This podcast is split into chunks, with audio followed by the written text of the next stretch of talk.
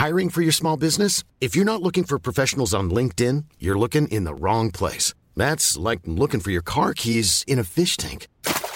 LinkedIn helps you hire professionals you can't find anywhere else, even those who aren't actively searching for a new job but might be open to the perfect role. In a given month, over 70% of LinkedIn users don't even visit other leading job sites. So start looking in the right place. With LinkedIn, you can hire professionals like a professional. Post your free job on linkedin.com slash people today.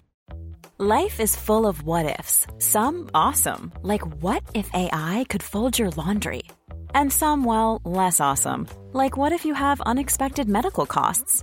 United Healthcare can help get you covered with Health Protector Guard fixed indemnity insurance plans. They supplement your primary plan to help you manage out of pocket costs. No deductibles, no enrollment periods, and especially no more what ifs. Visit uh1.com to find the Health Protector Guard plan for you.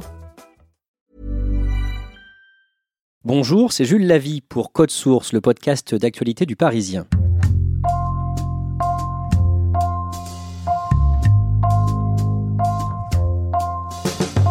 C'était il y a six ans tout juste, au sud de Paris, le 12 juillet 2013. Un train déraille à l'approche de la gare de Bretigny-sur-Orge, faisant sept morts et des dizaines de blessés. Six ans plus tard, l'enquête est terminée, un cheminot, la SNCF et SNCF Réseau sont mis en examen et les enquêteurs soupçonnent l'entreprise publique de leur avoir caché certains éléments.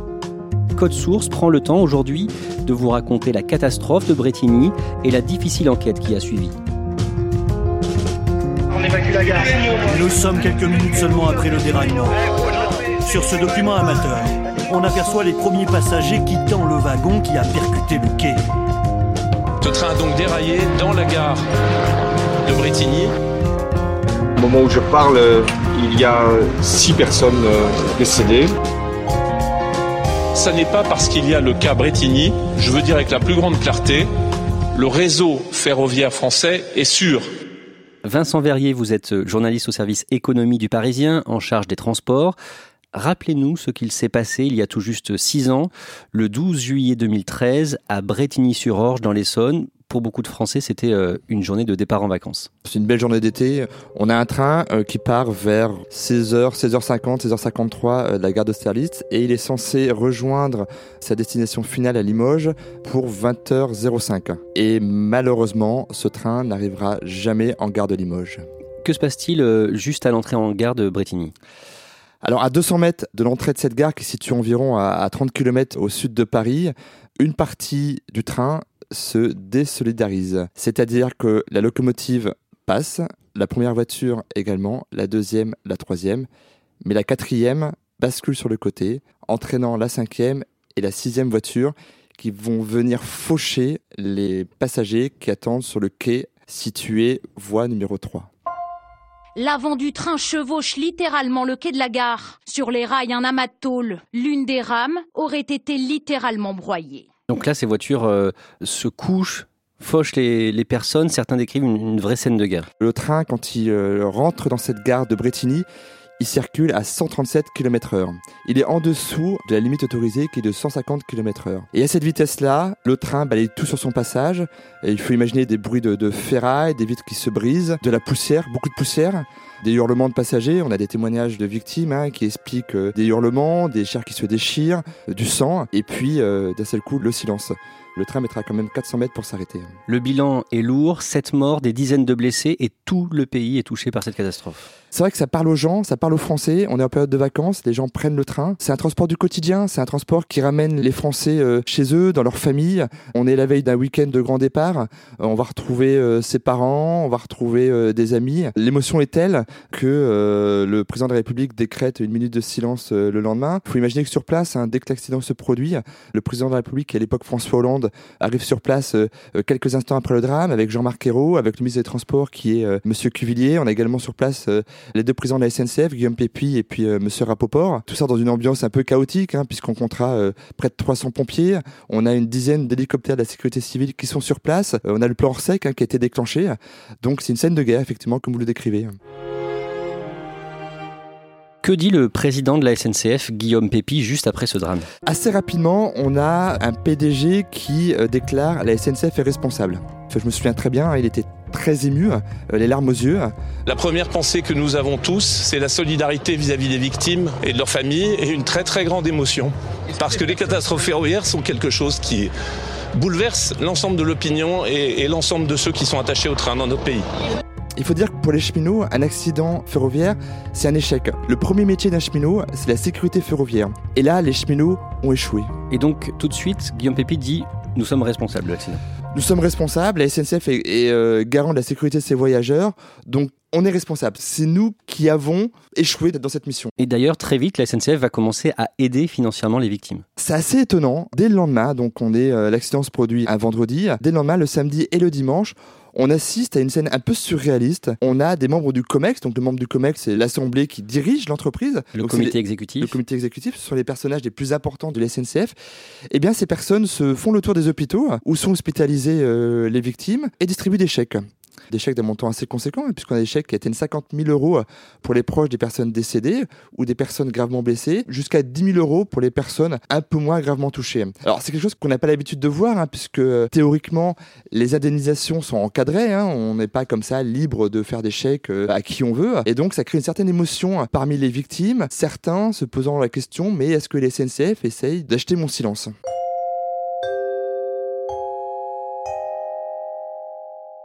C'est bien une partie de l'aiguillage qui aurait été défaillant, une agrafe en acier qui relie deux rails. Sur les raisons du drame, dès le lendemain, dès le 13 juillet 2013, la SNCF explique que c'est une pièce de métal, une éclisse qui est à l'origine de la catastrophe. Décrivez-nous cette pièce précisément.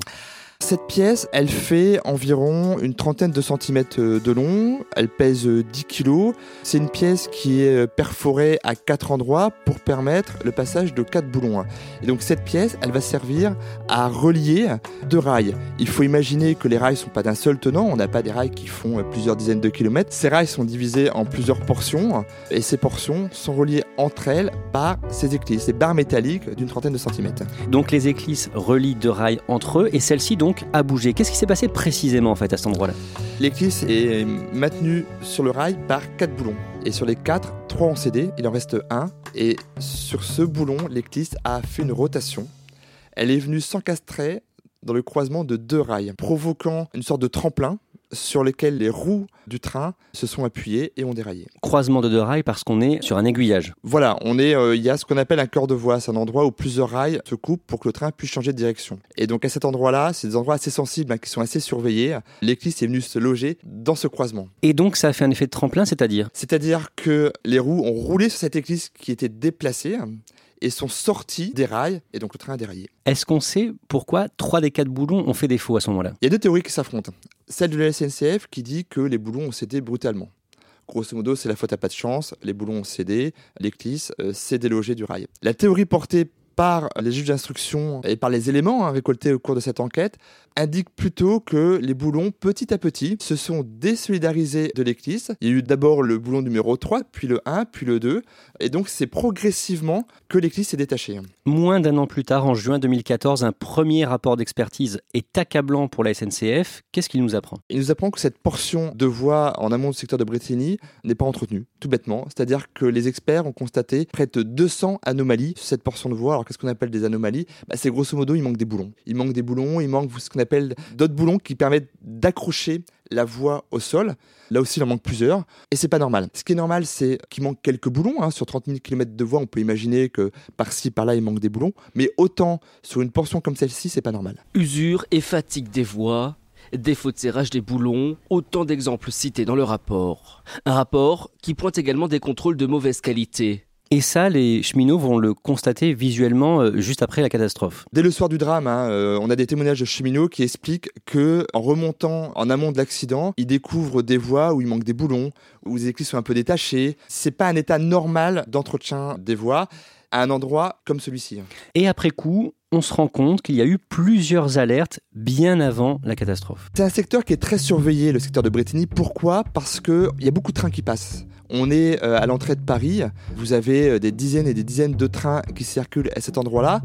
On sait aussi que la conception de cette gare de Bretigny n'est pas bonne. Il y a beaucoup d'appareils de voie, beaucoup d'aiguillages, ça tire sur les voies, on est en zone où il y a de la glaise, donc les voies sont maintenues difficilement, donc c'est une zone qu'il faut surveiller. Et en 2008, on va découvrir une fissure sur euh, le rail où l'éclisse s'est détachée au moment de la catastrophe en 2013. Oui, et c'est une fissure qui fera l'objet d'une étude particulière, puisqu'on mandate un expert pour voir s'il faut changer hein, cette partie-là de la voie ou pas.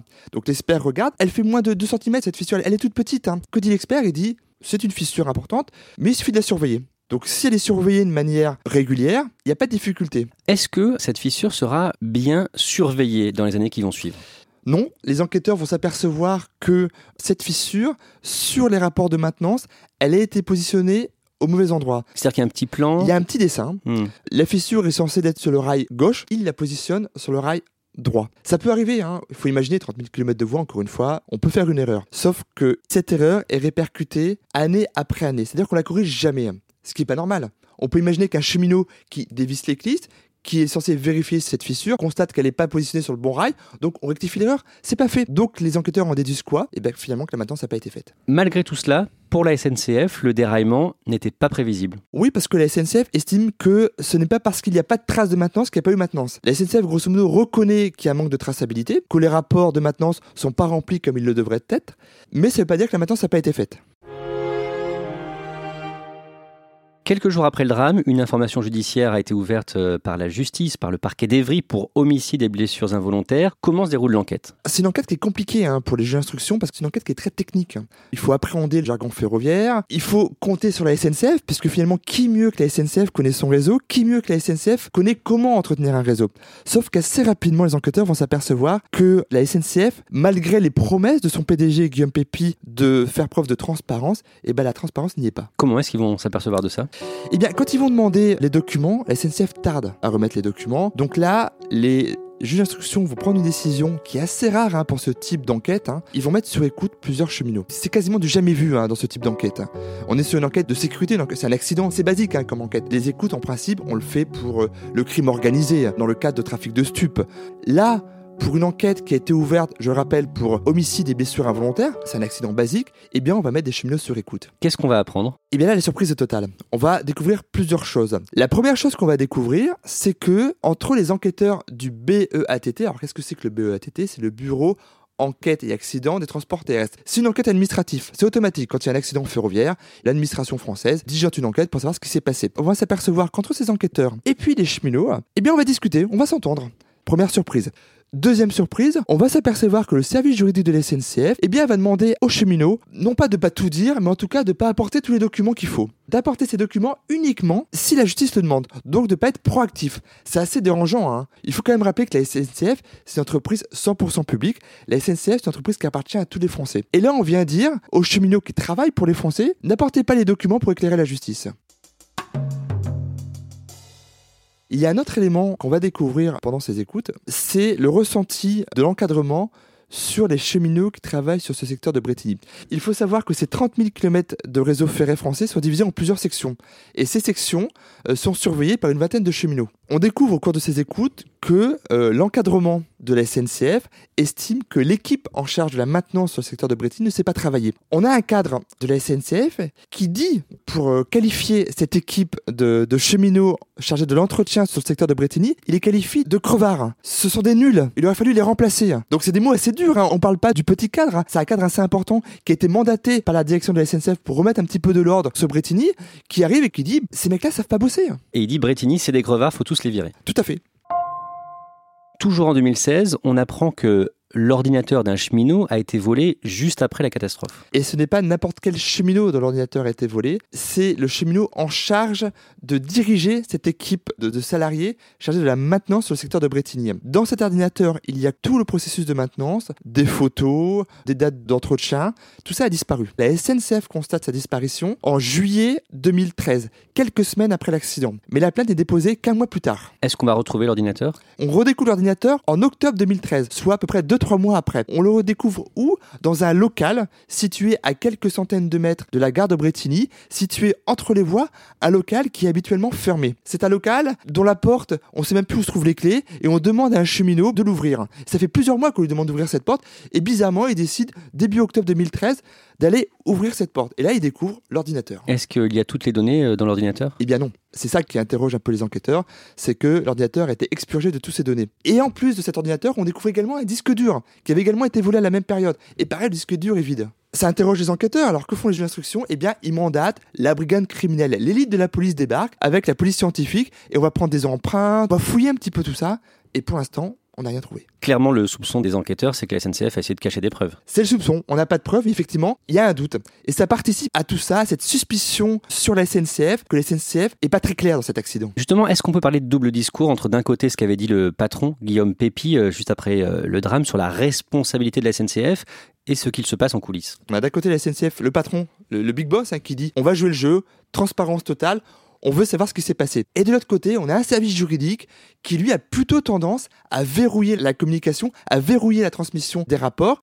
La plus grande déception, c'est de découvrir finalement ce que les juges ont clairement appelé le double langage de la SNCF entre un dirigeant, Guillaume Pépi, qui dans ses conférences de presse dit oui, la SNCF est responsable, et la SNCF dans le dossier judiciaire qui conteste tous les éléments de responsabilité et qui dit finalement c'est la fatalité, cette catastrophe était imprévisible.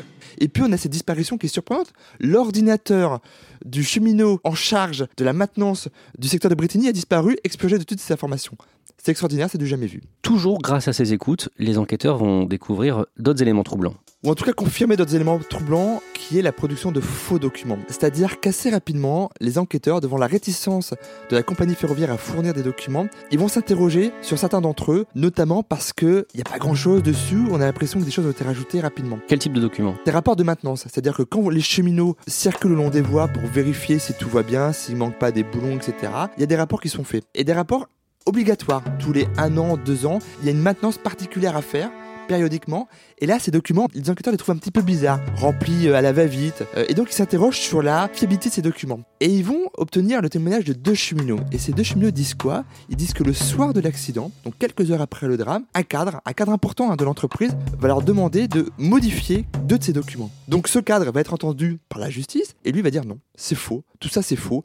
Ces cheminots-là temps de se couvrir. De toute façon, j'avais pas à demander à modifier ces documents parce que ces documents me faisaient froid dans le dos parce qu'il n'y avait rien dedans. C'est terrible, pourquoi est-ce qu'il dit ça Il est devant le fait accompli, c'est-à-dire qu'effectivement dans ces documents il n'y a pas grand-chose. C'est-à-dire qu'il y avait des rapports de maintenance vierges Quasiment vierges. Et d'ailleurs, petite anecdote, quand on lui demande à ce cadre hein, de faxer ce document, il l'envoie au siège de la SNCF et les personnes qui reçoivent ce document l'appellent en disant mais il y a que ça? Et la réponse de ce cadre, oui, il y a que ça. Donc même au siège, ils sont étonnés. Mais comment c'est possible? En septembre 2014, Réseau Ferré de France et la SNCF sont mis en examen. Là, il n'y a pas de surprise. hein. Dans ce type d'accident, traditionnellement, les entreprises sont mises en examen pour homicide et blessures involontaires. Le 10 janvier 2019, donc cette année, un cadre de la SNCF euh, est mis en examen pour homicide et blessures involontaires et c'est le chef de la sécurité sur le secteur. Pourquoi lui et pas l'ensemble des cheminots? Parce que c'est ce cheminot qui effectuait la dernière tournée sur le secteur de Bretigny. Ce 4 juillet, quand il fait sa tournée, donc quand il circule hein, sur 4 km de voie, il dit Bah non, moi je constate rien de particulier.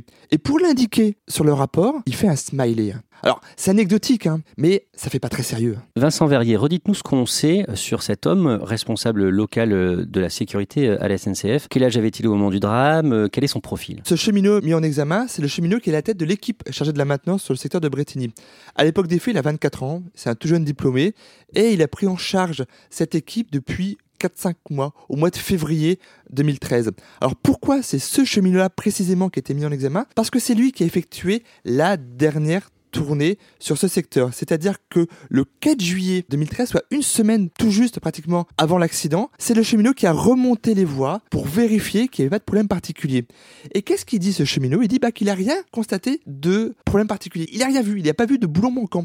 Or, les expertises judiciaires ont montré que les boulons avaient disparu depuis plusieurs semaines déjà. Donc, grosso modo, c'est pas possible. Les boulons manquaient déjà. Donc, la question est-ce qu'il a fait la tournée comme il aurait dû faire? La question se pose. Et donc c'était le chef d'une vingtaine de cheminots. Est-ce qu'on sait comment se passait le travail avec eux? Visiblement pas très bien. Les enquêteurs découvrent en explorant le contenu du téléphone de ce cheminot qui a été mis en examen des textos qu'il a envoyés quelques jours avant le drame à une amie. Et cet ami lui dit qu'il a du mal à entretenir le secteur de Bretigny, que ça pète de partout, c'est l'expression qu'il utilise, et qu'il a du mal aussi à manager son équipe. Il faut dire qu'il est jeune, hein, il a 24 ans, c'est sa première mission, son premier emploi comme cadre à la SNCF, et on découvre que son équipe, bah, certains veulent pas travailler la nuit. Comment peut-on faire une maintenance des voies le jour? C'est compliqué, hein. il faut imaginer qu'on est à la sortie de Paris, il y a des dizaines de trains qui circulent, donc on fait les travaux la nuit. Si les cheminots refusent de travailler la nuit, ça devient compliqué. Hein. Comment est-ce que les associations de victimes réagissent à sa mise en examen? Elles sont en colère. Elles estiment qu'une seule mise en examen, c'est pas suffisant. Je ne me tourne pas contre cet homme-là. Pour moi, non, c'est pas lui le responsable. Le responsable, c'est la SNCF et c'est l'État. Est-ce qu'on a les réponses euh, à toutes les questions dans ce dossier? Oui et non. C'est-à-dire que sur le pourquoi du comment de l'accident, les enquêteurs ont reconstitué plus ou moins la trame. Après, on a deux théories. Hein, je vous le rappelle, hein, la théorie de la SNCF qui dit que l'éclipse c'est une rupture brutale, donc c'était pas prévisible, et donc la théorie plutôt portée par les juges d'instruction qui dit que c'est une dégradation lente et continue de cette partie de voie qui est à l'origine de l'accident. Donc grosso modo que la maintenance n'a pas été faite. Donc ça, on a le scénario à peu près précis de l'accident.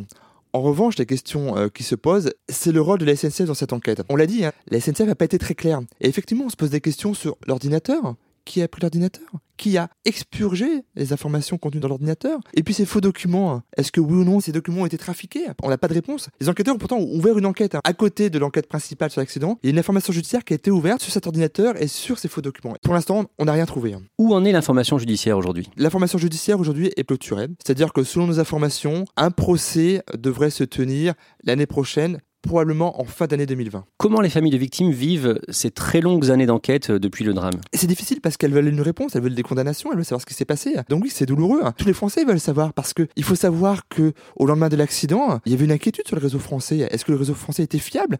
Il y a un moment, certains cadres et même dans les cabinets ministériels, on se posait la question est-ce qu'il faut pas arrêter les trains? Parce que là, on avait quand même un accident majeur sur un problème de maintenance. Donc oui, les Français veulent des réponses, les Français et les victimes veulent des réponses à cet accident. Qu'est-ce que la catastrophe de Bretigny a changé? Clairement, il y a eu un avant et un après accident de Bretigny, c'est-à-dire qu'il y a une prise de conscience de la SNCF et surtout de l'État français qu'il faut investir massivement sur le réseau existant.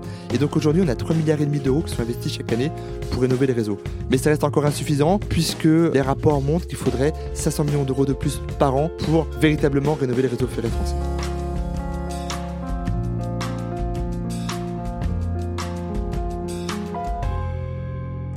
Merci à Vincent Verrier,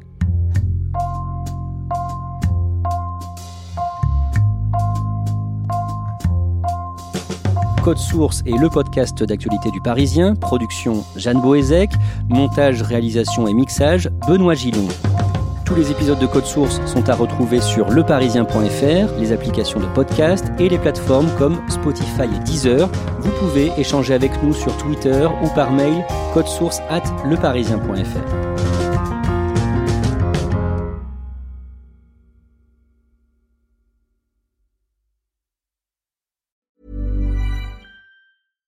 When you make decisions for your company, you look for the no-brainers. And if you have a lot of mailing to do, stamps.com is the ultimate no-brainer. It streamlines your processes to make your business more efficient, which makes you less busy.